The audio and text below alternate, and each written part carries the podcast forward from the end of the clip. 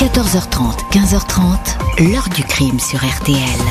Jean-Alphonse Richard. J'avais 4 ans et demi. On comprend que ben, maman, elle rentre pas tout de suite. Je sais pas ce qu'il a voulu euh, faire euh, au bout de 36 ans de dire ça. Est-ce qu'il a voulu se soulager de quoi que ce soit? Peut-être. J'aimerais qu'elle euh, qu'elle revienne. Qu'on la... qu'on la... qu'elle soit avec nous, quoi. Bonjour. Un homme qui a avoué en meurtre 36 ans après l'avoir commis, va-t-il échapper à la justice en raison de la prescription des faits? C'est cette question qui taraude aujourd'hui une famille de l'Isère, la famille Bonfanti, au printemps 2022, après trois décennies de recherche et d'obstination. Yves Chatin, un chauffeur routier, a avoué avoir étranglé et fait disparaître en mai 1986 Marie-Thérèse Bonfanti, 25 ans, une mère de famille, avant de demander aussitôt sa libération au nom de la prescription des faits. Le faire juger est désormais le nouveau combat de la famille Bonfanti, d'autant plus qu'une autre question vertigineuse se pose aujourd'hui autour de cet homme au passé violent. Serait-il derrière d'autres disparitions et meurtres de jeunes femmes commis entre l'Isère et la Savoie?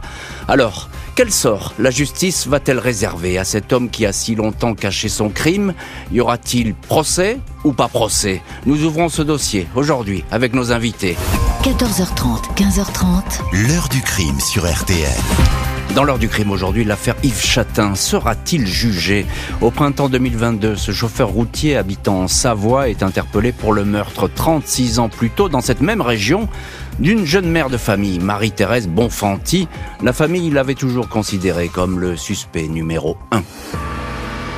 Dimanche 8 mai 2022, les gendarmes de Grenoble frappent à la porte d'une maison un peu à l'écart du minuscule village de la Table, en Savoie, à 18 km de Pontcharrat. Ils viennent y interpeller l'homme qui vit, le dénommé Yves Chatin, 56 ans, chauffeur routier dans une entreprise du coin.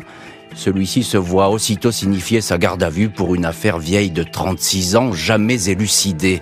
La disparition et la mort de Marie-Thérèse Bonfanti le jeudi 22 mai 86 à l'âge de 25 ans dans la ville voisine de Pontcharrat. Ce jour-là, aux alentours de 15h30, Marie-Thérèse roule avec sa Peugeot 104 blanche avenue de la Gare.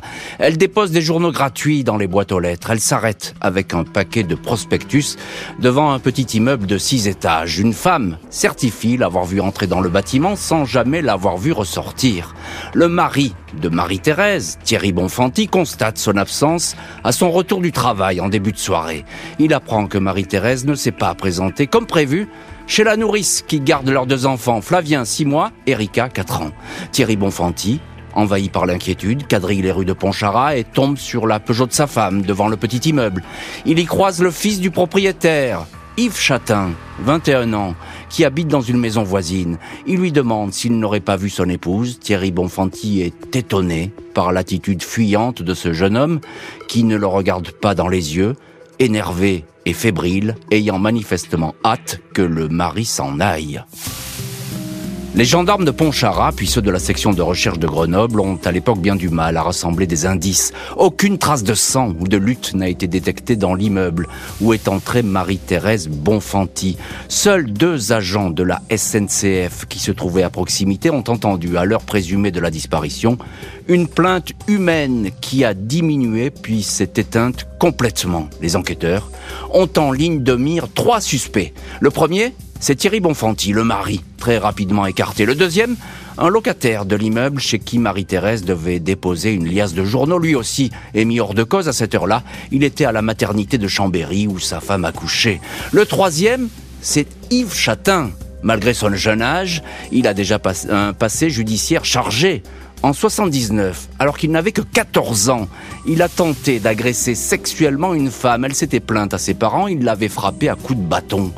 Un an avant la disparition de Marie-Thérèse Bonfanti, Chatin a coursé une automobiliste. Je lui ai serré le cou, elle s'est mise à crier. Alors je l'ai lâchée, explique-t-il à l'époque aux gendarmes.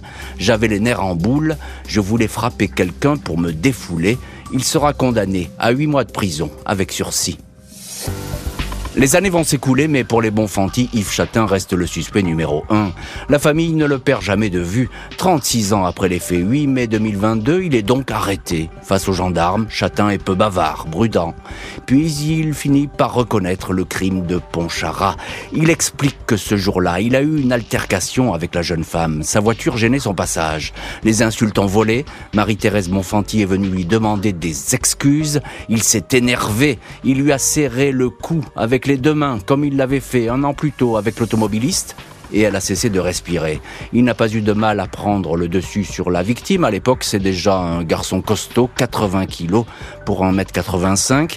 Il a glissé le corps dans le coffre de sa voiture, une Datsun, puis est allé l'enterrer dans la nature à quelques kilomètres de Pontcharrat. L'homme qui vient d'avouer la mort de Marie-Thérèse Bonfanti est placé en détention. Son profil intéresse beaucoup les enquêteurs. Mercredi 26 octobre 2022, un peu plus de cinq mois après les aveux de Yves Chatin, les gendarmes exhument un crâne humain sur la commune de la Buissière, à 6 km à peine du lieu où avait disparu Marie-Thérèse Bonfanti. C'est le suspect qui, après sa garde à vue, a conduit les enquêteurs dans ce coin de nature. Le crâne a été découvert à 65 mètres de l'endroit où aurait été enterré le corps. Un mois plus tard, le procureur de Grenoble confirme qu'il s'agit bien des restes de la disparue de Pontcharrat. Chatin a expliqué le meurtre par un étranglement suite à un accès de colère. Il a démenti toute agression sexuelle. Au regard du seul crâne et de quelques ossements, il sera très difficile de savoir quelle violence exacte a subi la jeune femme. Nouvelle dramatique pour la famille Bonfanti, mais qui la conforte dans ses convictions, elle qui n'a jamais cessé de croire à l'implication de Chatin. Avec la disparition de ma femme, c'est comme si j'avais passé 36 ans en prison. Aujourd'hui, je sors de cette prison et maintenant c'est à lui d'y entrer, indique Thierry Bonfanti, 61 ans, lors d'une réunion de famille chez son avocat, maître Bernard Boulou. Le cas Yves Chatin aiguise la curiosité des enquêteurs. Le suspect est-il l'homme d'un seul crime ou peut-il en avoir commis d'autres dans ce coin de Savoie et d'Isère qu'il connaît comme sa poche? Les affaires inexpliquées sont ici nombreuses. En octobre 1981, à Pontcharrat, cinq ans avant la disparition de Marie-Thérèse, Liliane Chevènement, une secrétaire de 41 ans, est retrouvée étranglée avec euh, du fil de fer. Le corps a été laissé à proximité de la maison des Châtains. Trois ans plus tard, 1984, deux deux belges, Marie-Agnès Cordonnier et Françoise Bruyère, disparaissent à une quinzaine de kilomètres de Pontcharrat. L'année suivante, c'est au tour de Marie-Ange Billou, 19 ans, de disparaître alors qu'elle faisait du stop dans ce même coin, au pont de la Gâche, en direction de Chambéry. À ce même endroit, deux femmes sont attaquées par un individu, l'une tabassée, l'autre à moitié étranglée. L'ancien commissaire des polices judiciaires de Paris et Lyon, Philippe Folté, a beaucoup travaillé sur le dossier Marie-Thérèse Bonfanti.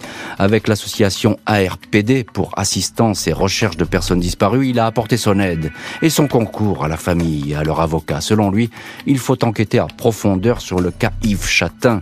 L'ancien policier n'exclut pas la possibilité qu'il ait commis d'autres crimes. Il y a matière à s'interroger très sérieusement sur le fait que l'on a peut-être affaire à un tueur en série indique Philippe Folté dans Le Parisien. Yves Chatin a un passé d'agresseur de femmes. Il faut rouvrir les dossiers non élucidés de Pontcharrat, retracer son parcours de vie. Il était chauffeur routier, il a pu sévir dans d'autres régions, dit le policier. Maître Mélanie Muridi, l'avocate de Chatin, rappelle que son client n'a jamais été entendu, ni poursuivi, ni mis en examen dans aucun autre dossier. Le chauffeur poids lourd a certes avoué avoir étranglé Marie-Thérèse Bonfanti, mais il demande à être libéré, notamment au nom de la prescription.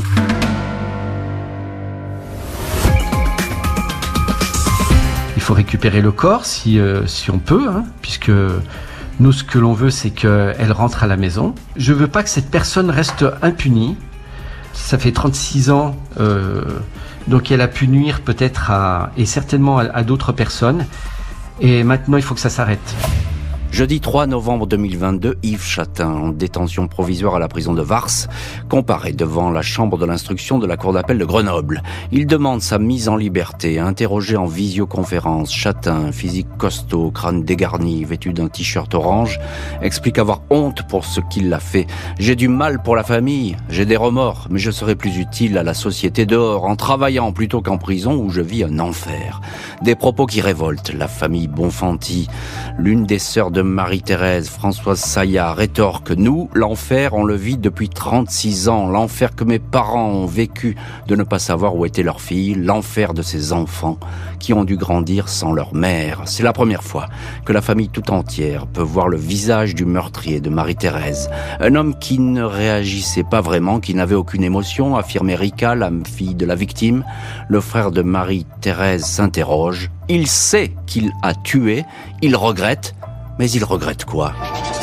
Devant les juges, l'avocat de la famille, Bernard Boulou, estime que si la demande de libération formulée par Yves Chatin est légale, elle n'en demeure pas moins indécente. Cet homme a avoué, mais c'est parce qu'il était acculé par les gendarmes qui l'ont mis devant ses contradictions. L'avocat compare Yves Chatin à un petit Lelandais, référence directe au meurtrier de la petite Maëlys, un menteur, un manipulateur. Après une semaine de délibéré, Yves Chatin est maintenu en détention. La défense du suspect estime que les faits sont prescrits et qu'un procès est impossible. Cet homme pourra-t-il être jugé? Il va y avoir un débat sur la prescription, avait annoncé d'emblée maître Mélanie Muridi, avocate de Yves Chatin, dans les jours suivant l'arrestation de son client. Dossier clos depuis maintenant 34 ans. 4 ans de plus donc que les 30 ans de la prescription. Procès impossible. Maître Bernard Boulou, avocat des Bonfantines, ne l'entend pas de cette oreille. Il affirme que le suspect a sciemment dissimulé son crime depuis le 22 mai 1986 dans un seul but, attendre que la prescription couvre les faits et qu'il ne puisse pas être rattrapé par les tribunaux. Nous allons demander à la justice de considérer que la prescription d'un meurtre sciemment dissimulé doit avoir pour point de départ soit le jour de l'aveu d'Yves Chatin, soit le jour de la découverte du corps de Marie-Thérèse et non le jour du meurtre, dit l'avocat.